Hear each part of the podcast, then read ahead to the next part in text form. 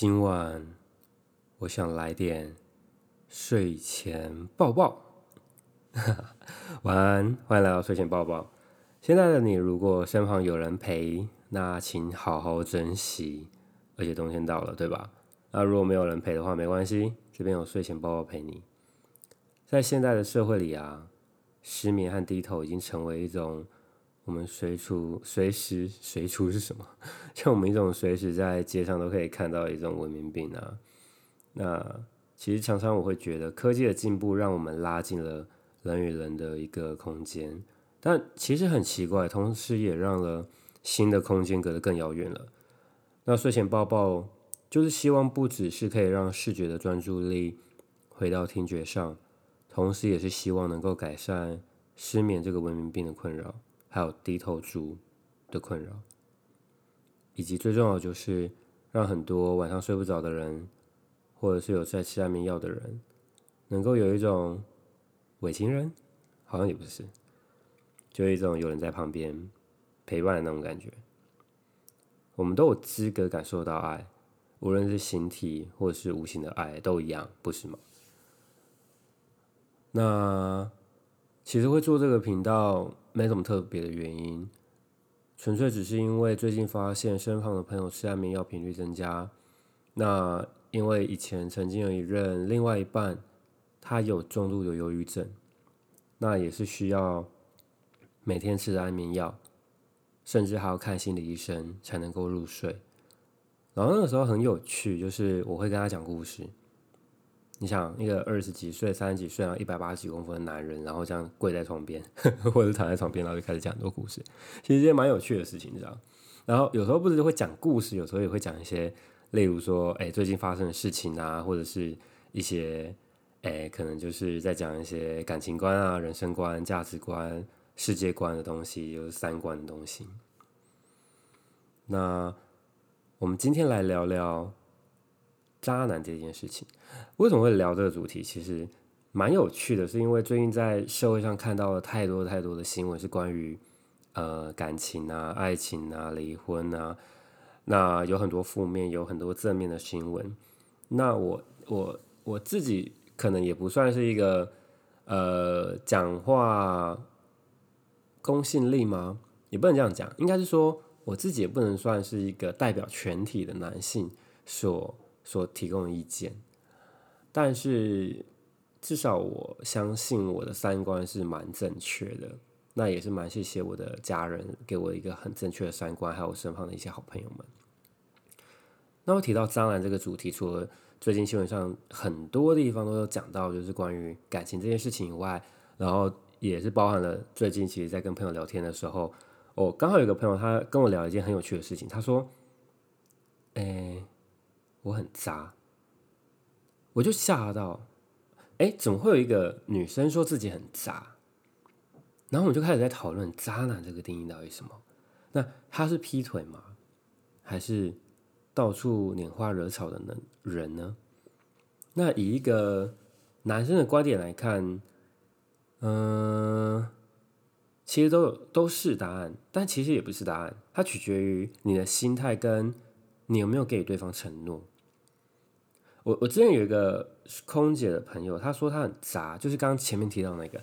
她说原因是因为她被她男朋友劈腿了之后，她觉得她想要报复，但她的报复并不是说真的去做什么事情，而是她以前太乖了，她想要多给一点时间给自己，然后跟不同的人出去约会，但在约会之前会先说好，她刚分手，她只是想要疗伤。所以跟不同的男生出来认识新朋友，但是也不想要发生任何关系。现在也不想要先稳定下来，他只想要分散注意力。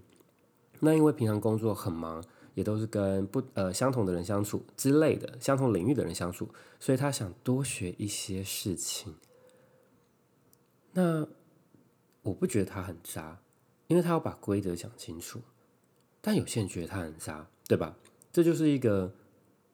不同的出发点跟不同的角色所诠释出来的一个结论，但它正确吗？算，它不正确吗？也算，因为我们往往不会去做一个正确的选择，我们往往只会去做，应该说没有一个选择是正确的，我们往往只是做了一个平衡的选择而已。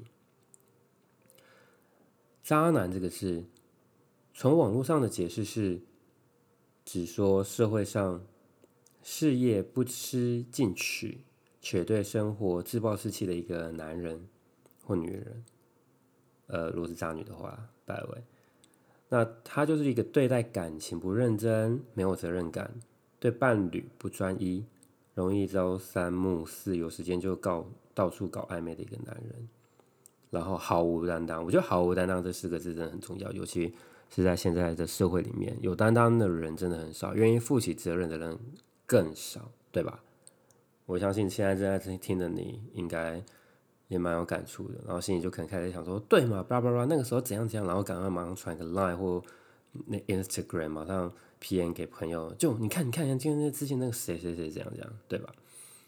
但是，就像前面刚刚说的，这个世界很有趣，我们制定了规则，却也改变了规则，没有正确的事，只有平衡的决定。所以我就跟我朋友说，她并不是一个渣女，因为你并没有给任何人定下承诺，你只是 just like。Window shop，就到处认识，然后看一看，去学了一些新东西而已。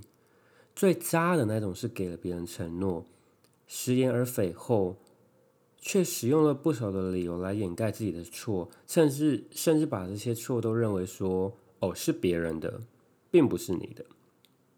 我觉得这就完全是渣。也许行为上他并非全程都有做错。但错的是，他失去了信任以及给过的一些承诺，这是他错的地方，对吧？在现代的社会里，素食爱情已经成为了一种，我觉得它是成为一种盲目的追随，选择与否是自己的决定以及三观的审视。而这些名词，这些渣男渣女的名词出现的时候，我们这些三观的审视，是否应该是要了解更多？然后也提升一些防备心，在接受整个这个社会的价值观的时候，我们也应该去保护自己，不让自己受到伤害，同时也不让别人有机会去伤害。那这样是不是会可以减少一些感情上跟爱情上的摩擦？因为感情包含友情嘛，对吧？爱情就是两人嘛。若能够改啊，甚至还有亲情，对吧？若能够改变这些的话，那是不是这社会上的问题可以？减少一点点呢。之前在网络温度计有看到一篇很有趣的文章，我就可以分享给大家。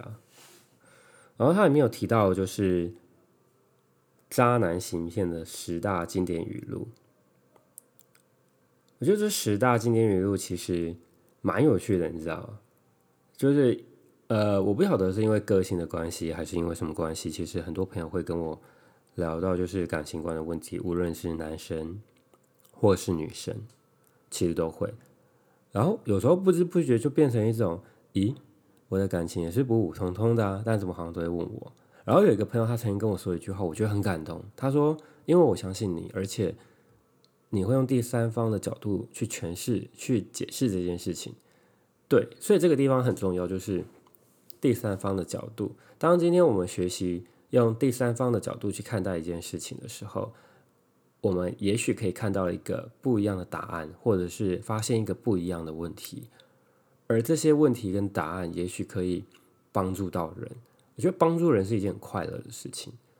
如果说可以帮助到人的话，那其实很多事情都很有意义了。也说不定有人会因为你的帮助而没有再被受到伤害了，对吧？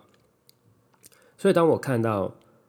呃，网络上就是讲到的渣男行骗的十大经典语录的时候，我真的觉得好好笑，因为真的就是一种没经验会被骗，有经验可能还是会被骗。我也被骗过啊，我也被劈过腿啊，就是因为被劈过、被骗过，才会懂那种感觉，是很很难再去相信一个人的。所以我以前也有失眠的经验。很严重，只差没有吃安眠药。人都有这种经验，这也就是为什么我们希望可以透过聊天或者是故事的方式，来让一些人能够感受到有人陪在你身边，在通勤的时候感受到一些新的知识，或者是打屁闲聊，对吧？废话不多说。那时候看到那个十大经典语录的时候啊，我觉得这十大蛮有趣的。他第一点说：“我配不上你。”哦，对不起，亲爱的，我配不上你。其实听到这句话的时候，已经为时已晚了，因为已经代表这个男生已经准备离开这段关系，因为他并不想对你许的承诺负责，甚至是他也不想要将过错推到我自己的身上。这种这种道理就很像是有的男生他多渣，即使很想分手，他不会提出分手。为什么？因为如果说今天我说男生说分手了，那这样另外一半就可以说啊，他甩了我，什么什么什么什么的，这样感觉就好像是男生的错。我们现在先不论到底是谁的错，我们不就事论事，但就会有一种 OK，都是对方的错，这样这样。但如果说今天这个。男生，或见这个女生，可能是错在先。那他在错在先的同时，如果他让对方提分手了，那他可不可以就是说没有啊？因为对方对方甩了我啊，对方分手啊，什么什么什么什么的，这样责任感是不是就不一样了？所以当对方说出“我觉得我配不上你”的时候，你要果断的回。我也觉得你配不上我，毕竟大家都希望自己的另外一半能够有一点肩膀，不爱就不爱，不要在那边说什么配不上，那有够矫情的，是不是？矫情个屁哦，那太夸张了吧！我常常觉得没有什么配不配得上，而是只有适不适合，对吧？很多人都是在那边说，呃，也许我们不是最爱的那一对，但是我们可能是最适合的那一对，或者是我们最有能力、最有时间去变成更适合的那一对。对吧？这就是一种一种你你你情我愿嘛？对啊，其实这就是一种互相啊。然后他第二句是写说，他犯了全天下男人都会犯的错，什么什么全天下男人都会犯的错。OK，有时候可能是全天下女人都会犯的错，但是有时候犯错就是个人行为，就不要把整体的。群众都拉下水，无论今天是男生跟女生，其实都是一样，对吧？并不是所有的人都是一样的犯贱啊！哎，犯贱这句话，我会不会这一集就被停播了？就其实，当你听到这句话的时候，嗯，通常来说，讲话者还是会希望被听、聆听者是能够原谅、继续在一起的。但是其实遇到这种事就是果断分手，除非你们中间还有一些关系、特殊的原因在，想要继续在一起，OK，这是合理，这没有关系，因为每个人都是有自己的决定，对吧？但是有一就有二，纸永远包不住火，他未来不会犯的错就是不让你发现，所以这种男人其实没有什么好留念。如果同时是女人，其实也没有什么好留念，所以其实不是男人或女人的问题，而是你做事的。方式的问题，承诺的问题。你在做这件事情之前，就应该要先想到后果，就跟我们工作一样啊。如果我今天在做任何一个决定的时候，我没有想到后果的话，那么无论是 KPI 或者是 OKR，那影响到的是不是你本身，还有公司本身？所以在做任何决定以前，你都要必须想到后果啊。然后还有一种就是我们不适合，有一种不适合叫做我们真的不适合，另外一种不适合叫做。想分手，但找不到借口。所以，当今天一个人真心爱对方的时候，绝对说不会说这种话。毕竟，感情就是两个人互相磨合的。但是，当你们的感情渐渐稳定的时候，身边那位突然跟你讲我们不适合，肯定会满脸问号，对吧？觉得不适合要先说啊！啊，平常不说，等到想分手的时候才说，还会指责你性格上的不是。你这是在哈喽吗？然后还有第四点，我跟他只是好朋友吗？男女之间有纯友谊吗？我觉得这答案因人而异。但是我相信，我曾经有去一个我很喜欢的国家的时候，是跟一个非常好的女性朋友去。我们两个人当时都单身，而且在一个非常浪漫的国家，我们睡同一间房间，同一张床，因为要省预算，很贵嘛，哎，很难赚钱呢，对吧？结果。我们十天完全没有做任何事情，完全没有碰对方，认真，真的没有做任何事情。我我因为至少我相信是纯友谊，因为我知道如果破坏这段关系的话，那么我们之后关系会非常尴尬。我不要，那我宁愿不要做任何事情，对吧？而对于恋爱中的男女来说，我们大家其实都会希望另外一半跟其他的异性是保持一段距离的，毕竟防人之心不可无，对吧？没人希望自己的另一半和他的朋友有着李大人和陈幼清的关系。但是，当你的另外一半跟那位好朋友做了什么超过底线的事的时候，你却只口口声声说：“哦，我们只是好朋友而已！”拜托，这什么理由？这跟前面那个叫什么“我们不适合”不是一样的意思吗？就只是一个找不到台阶下啊！那这种也放生吧？还有什么暂时分开？哦，我我真的超级讨厌什么暂时分开这种话。但是，但是我真的有一个朋友跟她男朋友暂时分开之后。竟然之后结婚了，我真的感受到非常的 unbelievable，真的很很特别，你知道？但他们那对因是因为有家庭的压力在，所以就 OK，可能就比较特殊一点，叫可能是呃比较独立的个体。那我们就先不讲。但是在平常的情况中，当另外一半说出这种话的时候，就是一种想分手，但是想又想留一个备胎，怕自己都两头空的结果。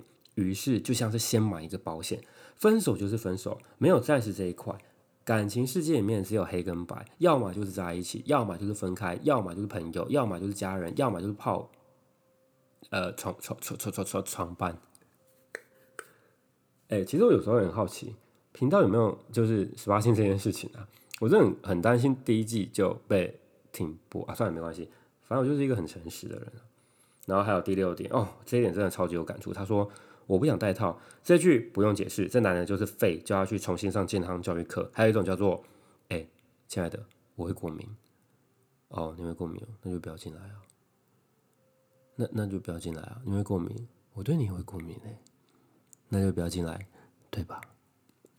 然后第七点，如果没有女友，我一定追你。啊，你这句话是在哈喽，基本上客观来说，就是这男的在试探你。对于男生来说，或者这是对任何一个人来说，哎，如果我没有插友，一定追你，这就是一句进可攻、退可守的话。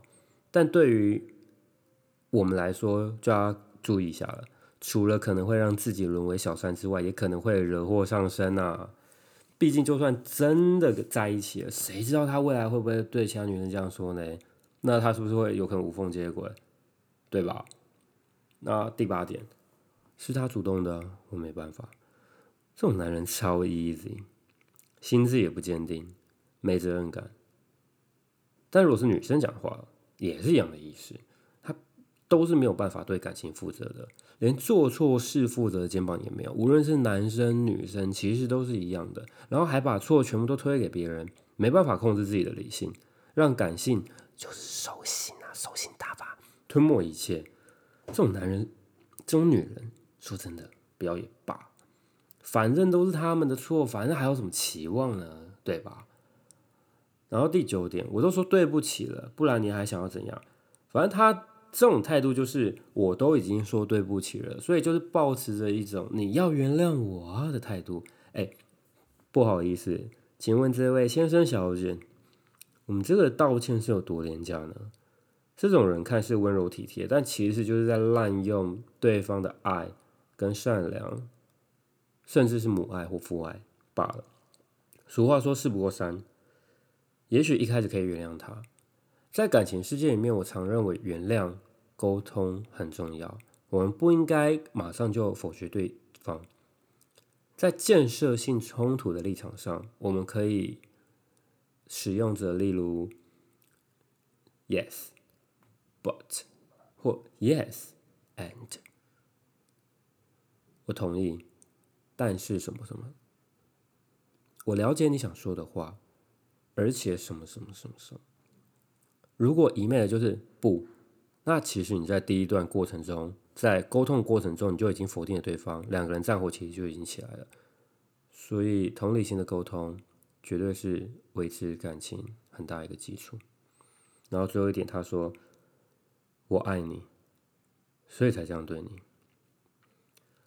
当另外一半打着“我爱你”进行各种情绪勒索、毫无底线的予取予求的时候，这种以爱之名的暴力真的要小心。毕竟渣男跟暖男就一线之隔，而且很多人为了要达到目标目目目标，于是就会常常把我爱你这三个字挂在嘴边。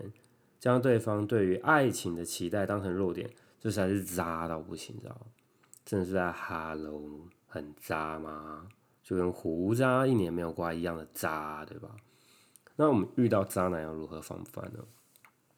其实啊，就算是在网络资讯发达的现在，人与人之间的距离缩短也变远了。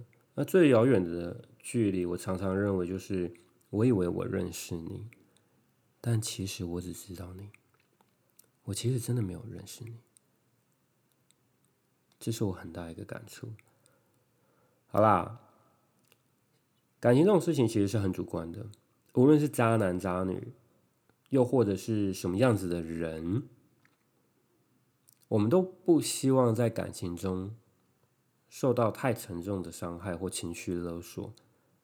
在感情中的争吵是一定的，你说我没有吵过吗？我当然有啊。任何人都会有这种经验，但如何在这种过错中成长，甚至是去建立两个人的更有更深入一点的关系，是我们现在都需要去尝试学习的一件事情。而这些学习也能够尽量的避免让我们没有，让我们比较不会在感情的过程中造成一些伤害。